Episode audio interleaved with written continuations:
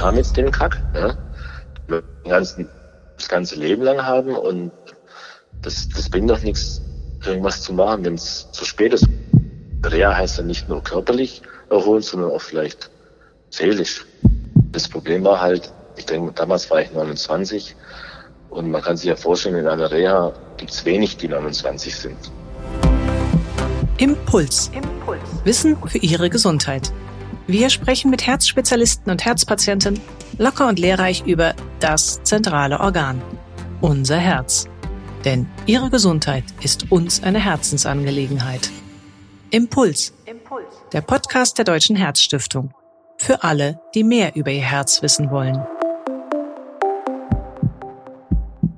Hallo und herzlich willkommen zu einer neuen Folge von Impuls. Heute folgt nun die vierte Episode unserer kleinen Gesprächsreihe mit Benjamin Wuser. Er ist ein EMA, einer von über 300.000 Erwachsenen mit einem angeborenen Herzfehler in Deutschland. Benny erzählt in jeder Folge sehr persönlich von seinen Erfahrungen, um so anderen Patienten mit angeborenem Herzfehler Mut zu machen. In dieser Folge dreht sich unser Gespräch um Berufswahl und Bürokratie, denn der angeborene Herzfehler bürdet Betroffenen so manchen Hürdenlauf auf. Mein Name ist Ruth Ney.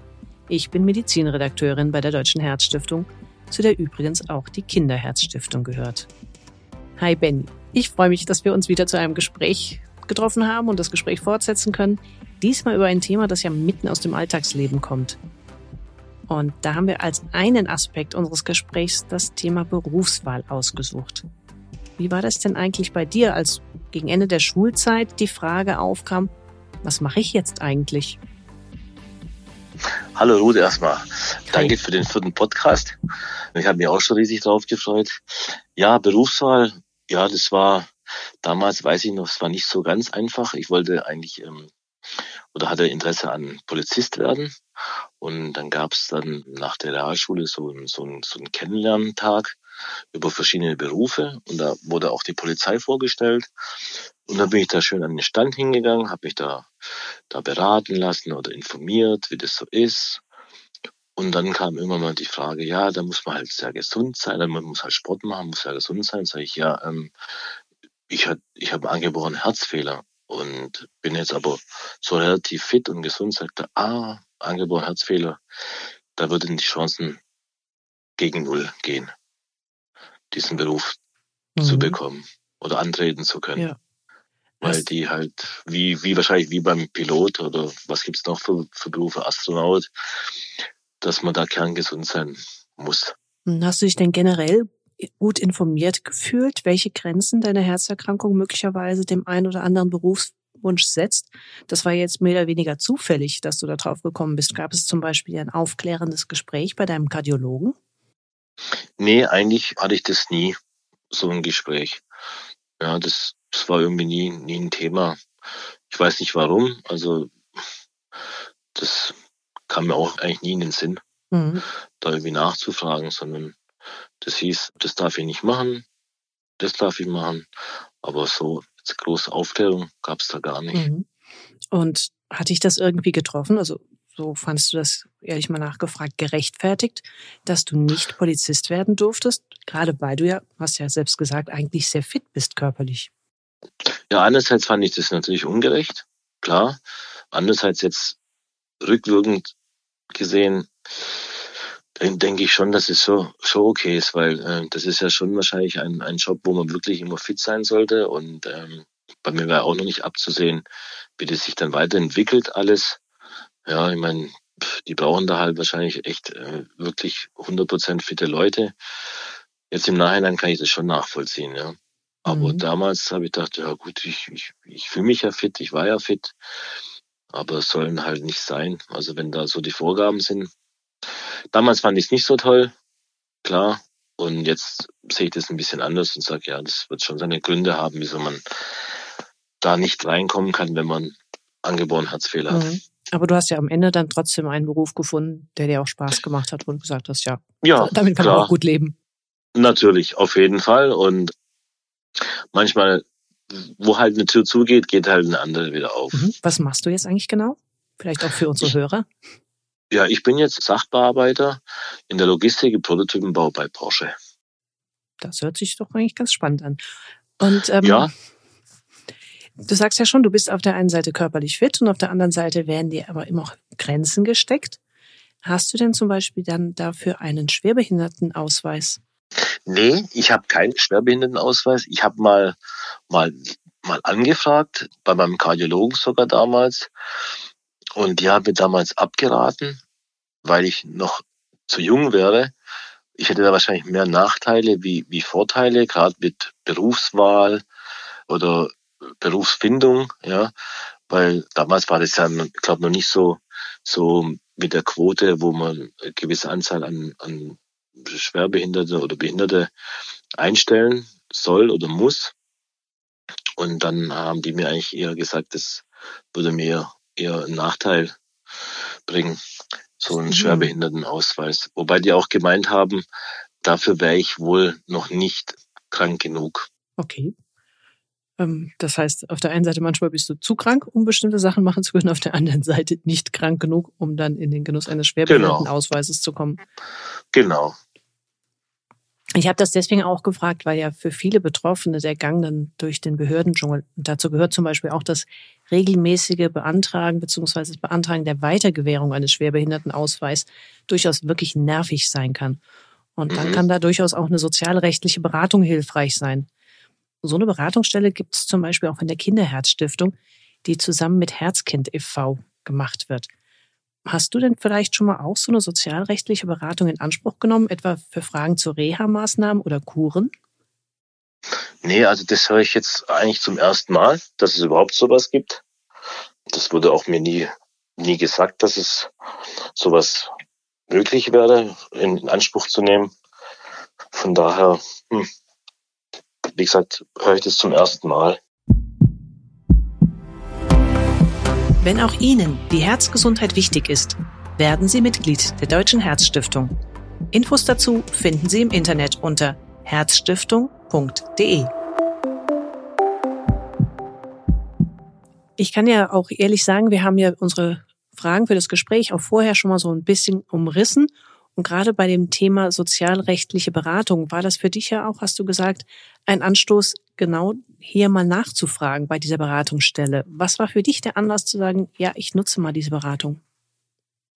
Ja, der Anlass ist hierfür, dass, dass quasi, ich habe mal angefragt wegen einer Reha, ja, und die wurde eigentlich sofort quasi abgeschmettert. Und ich weiß, ich, ich wusste ja bis jetzt nicht, dass es solche Beratungsstellen gibt. Was ich da machen kann, was für Rechte ich habe für eine Reha, weil die würde ich schon mal gerne in Anspruch nehmen, weil, wie gesagt, ich hatte vor drei Jahren nochmal einen Vorhofflimmern und da macht man sich schon so ein bisschen seine Gedanken, ja, ob da nicht vielleicht mal so eine Reha-Maßnahme als, als Vorbeugung sinnvoll wäre, sage ich mal. Mhm. Und jetzt machst du einfach nochmal einen neuen Anlauf, nachdem es vor drei Jahren abgeschmettert wurde. Ja, genau. Das, Aber, das möchte ich jetzt nochmal probieren. Mhm. Hast du denn nicht schon auch einmal eine Reha bekommen, also zumindest nach deinen Operationen? Doch, die habe ich, die habe ich bekommen. Mhm, gleich, nach der, gleich nach der OP. Ich glaube, ich war drei, vier Tage noch daheim und dann habe ich die Reha gleich angedreht. Und wie lief das dann da ab? War das schon auch zielgerichtet auf dich als junger Mann? Also eigentlich war das überhaupt nicht nach mir gerichtet. Ja, weil, also es, es war so, um kurz auszuholen, äh, ich glaube, drei, vier Tage nach, nach meiner Herz-OP in der Sana-Klinik kam jemand und äh, hat, hat mir hier äh, vorgeschlagen, welche Möglichkeiten ich habe, zur Reha zu gehen. Es waren so drei Institute. Ich habe mich dann für, für das am Bodensee entschieden. Und das Problem war halt, ich denke, damals war ich 29 und man kann sich ja vorstellen, in einer Reha gibt es wenig, die 29 sind. Mhm. Eigentlich gab es gar keinen. Ich glaube, der zweitälteste war war 41 und der hatte in Anführungsstrichen nur einen kleinen Herzschrittmacher bekommen im Schulterbereich. Und der Rest der Patienten war halt alles, sagen wir, Ü55, Ü60.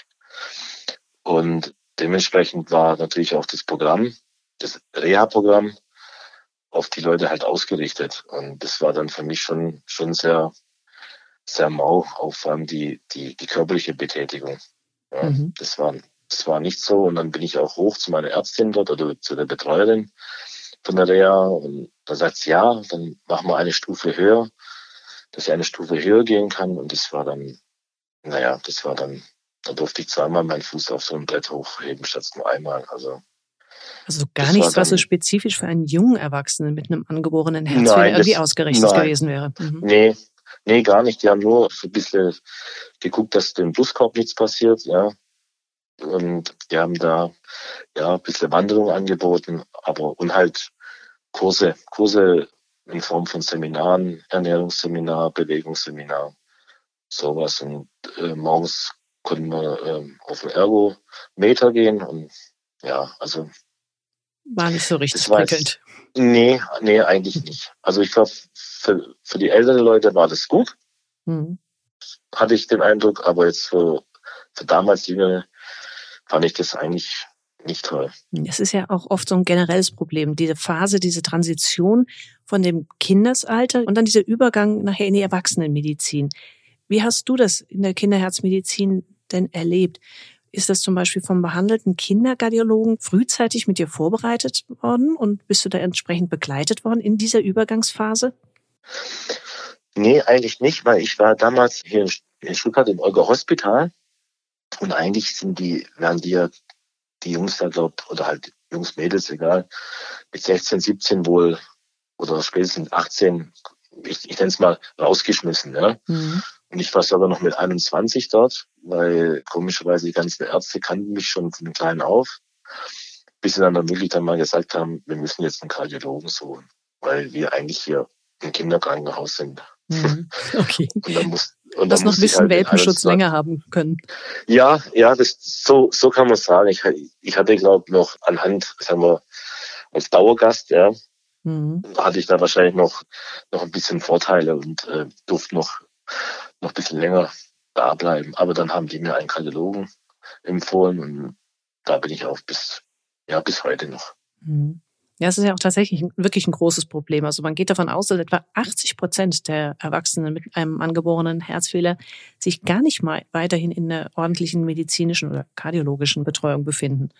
Und Gründe gibt es natürlich viele, die reichen von Unwissenheit über Verdrängung oder auch zum Teil mangelnde Selbstständigkeit hin bis zu den Schwierigkeiten, eben den richtigen Ansprechpartner zu finden. Hast du denn auch das weiter fortgesetzt mit einem sogenannten, man spricht ja von einem EMA-Check? Nee, eigentlich nicht. Ich, ich kenne dieses EMA-Check nicht. Ja. Mir wurde auch irgendwie nichts angeboten. Hm, also ja. keine regelmäßigen Untersuchungen oder dass da so ein Die regelmäßige. Untersuchung, doch, das hatte ich schon, die regelmäßigen Untersuchungen, mhm. die, die Check-ups, ja. Einmal im Jahr, aber dann wurde ich halt angeguckt und gut oder nicht gut. Meistens war es dann immer gut, vor allem nach der letzten OP. Und ja, also mehr, mehr war da nicht. Aber du bist dann wahrscheinlich beim ganz, sagen wir mal, normalen Kardiologen, weil es gibt ja auch neben den EMA-Zentren auch speziell EMA-zertifizierte Ärzte, die sich auskennen in der Behandlung von Patienten mit angeborenem Herzfehler. Also heute heißt es eigentlich nicht EMA-zertifizierter Arzt, sondern Arzt mit Zusatzweiterbildung spezielle Kardiologie für Erwachsene mit angeborenem Herzfehler. Bist du denn bei einem solchen Spezialisten? Nee, ich bin nicht, ich, ich kenne es, wie gesagt, ich, mhm. ich kenne sowas nicht. Ich wusste gar nicht, okay. dass es sowas gibt. Ja. Aber vielleicht sollte man mal, sollte ich mich mal da mal ein bisschen erkundigen. Mhm. Weil das hört sich schon sehr interessant an. Einfach mal vielleicht auch ja, mal eine andere Meinung ein, einholen. Mhm. Ja, und das, ich meine, bei dir, du hast ja selber mal gesagt, dein Herz ist im Grunde genommen wie repariert, aber wie bei einem Fahrradschlauch letztendlich immer noch ein Flicken drauf. Das heißt, es ist doch eine gewisse Schwachstelle da und deswegen ja auch bei scheinbar völlig gesunden kann es ja auch wichtig sein, frühzeitig dann erneute Veränderungen am Herzen zu erkennen. Bei dir war es ja deutlich, dass ja. dann Vorhofflimmern irgendwann kam. Ja, genau, genau. Also das ist mir auch, auch sehr wichtig weiterhin die, die Kontrollen zu machen. Mein, mein Kardiologe hat gemeint, es reicht, wenn ich alle zwei Jahre komme, aber mir ist das dann doch zu wenig. Ich möchte, ich gehe trotzdem noch jedes Jahr hin, weil ich werde auch nicht jünger. Und ja, das möchte ich nicht vernachlässigen. Und wenn ich da irgendwie so Möglichkeiten jetzt, jetzt hier so sehe, die mir gerade hier, hier gezeigt werden, dann muss ich mich mal drum kümmern oder vielleicht kannst du mir mal da ein paar, paar Tipps geben, wie ich da mal kontaktieren könnte. Ganz gerne, so eine Liste findet man bei uns auf der Website, gebe ich gerne mit raus. Ja, und ich denke mir, wenn es dir als jemand, der sehr offen mit seiner Erkrankung umgeht, schon so geht, dass er gar nicht so genau darüber informiert ist, dann verwundert es auch nicht, dass tatsächlich diese Zahlen 80 Prozent der anderen Patienten auch mit angeborenem Herzfehler, die verlieren sich irgendwann, wenn mhm. soweit alles stabil ist und sind dann gar nicht mehr richtig in der passenden Herzbetreuung. Aber ich wollte noch auf etwas anderes eingehen, weil die Korrektur und die Behandlung des Herzfehlers, das ist ja in vielen Fällen, so auch bei dir heute, wirklich gut möglich. Und das ist aber nur eine Seite der Medaille, denn oft ist es ja auch so durch die Erkrankungen, die vielen Eingriffe, da braucht auch die Psyche und äh, Unterstützung. Gerade nach oder vor schwerwiegenden Eingriffen. Hattest du da auch ein entsprechendes Angebot bekommen mal für eine sogenannte psychokardiologische Unterstützung? Nein, nie. Hättest du es gut gefunden? Das nein, nein, auf ja. jeden Fall. Mhm. Auf jeden Fall. Man, ähm, ich meine, die Leute, die mal so eine OP mitgemacht haben, also ich, ich sage mal, ich möchte es jetzt nicht verharmlosen, jetzt eine Knie-OP ist, ist trotzdem was anderes wie eine Herz-OP. Mhm die, die Chance, dass bei Knie-OP weniger schief geht, ist natürlich sehr hoch. Ja. Und äh, wenn man weiß, dass man dann hier das, das Herz wird stillgelegt, ja, über die Herz-Lungen-Maschine lebt man nur noch, dann wird einem schon ein bisschen anders. Also ähm, ich denke mal, da hätte sowas bestimmt geholfen. Ja. Mhm. Gibt da, es denn? Da sind einfach mal eine Woche, zwei Wochen vor der OP wo an Schlaf eigentlich gar, oder an ruhigen Schlaf gar nicht mehr zu denken ist. Und man macht sich ganz viel Kopf. Ja, das ist, das war schon, also wenn man so rückblickend, war schon kacke. Ich glaube, da, natürlich hat man Un Unterstützung von der Familie, vom, vom Partner, ja. Aber ich glaube, so eine professionelle Unterstützung täte, glaube allen gut. Mhm. Gibt es denn noch einen weiteren konkreten Punkt, wo du speziell Verbesserungsbedarf in der Nachbetreuung eben als Erwachsener mit angeborenem Herzfehler siehst? Ja, auf jeden Fall. Also äh, ich plädiere halt dafür, dass da mehr äh, angeboten wird, auch für so Reha-Maßnahmen, was ich jetzt da vorhin angesprochen habe, mhm. dass das da für, für Menschen mit angeborenen Herzfehler so eigentlich wenig angeboten wird. Ja? Ich, ich, ich verstehe das gar nicht. Man, wir, wir, also ich kann es mal so, wir haben jetzt den Kack, ja? Mhm. Wir ganzen, das ganze Leben lang haben und das, das bringt doch nichts, irgendwas zu machen, wenn es zu spät ist oder erst nach einer mhm. OP. Sondern ja. es muss doch, es muss doch im Sinne von, von allen sein, davor zu beugen. Dass mhm. man sagt, komm, wir, wir gucken mal, wie, wie, wie geht's den Menschen, ja? Kann man da ein bisschen aufbauen, sei es auch psychisch, man, vielleicht sind nicht alle so, so, so toll drauf wie ich, sage ich mal, ja, mhm. und, und gehen damit so, so locker um. Vielleicht gibt es einfach auch viele Menschen da draußen, die damit überhaupt nicht umgehen können. Und dann wird vielleicht da gar nicht so, so geholfen, weil Reha mhm. heißt ja nicht nur körperlich erholen, sondern auch vielleicht seelisch. Mhm. Ja. Das ist eine entsprechende Kombination. Ja, und es ist ja auch so. Also wir haben aktuell 300.000 etwa Patienten und gerade weil die Medizin so gut ist, das erreichen ja auch immer mehr Kinder dann nachher das Erwachsenenalter. Was schön ist, aber ihr Herz braucht natürlich weiterhin Betreuung. Mhm. Ja, vielen Dank für das Gespräch wieder, Benny. Und ja, ich, ich danke. Hat echt Spaß gemacht mal wieder. Gerne. Und ich hoffe, dass das nochmal ein Podcast folgen wird. Da werden wir dran arbeiten, genau. Wir können heute als Impuls mitnehmen, so wie Benny können viele EMA heute einen hervorragenden Gesundheitszustand erreichen, weil ihr angeborener Herzfehler, das hat Benny selbst in einer Folge beschrieben, gut repariert werden konnte. Damit dieser Zustand aber so bleibt, ist eine lebenslange Nachsorge wichtig. Am besten an spezialisierten Zentren oder bei speziell weitergebildeten Ärzten. So können dann erneute Veränderungen am Herzen frühzeitig erkannt werden. Aber mindestens ebenso wichtig, gute Informationen zu sozialrechtlichen Belangen.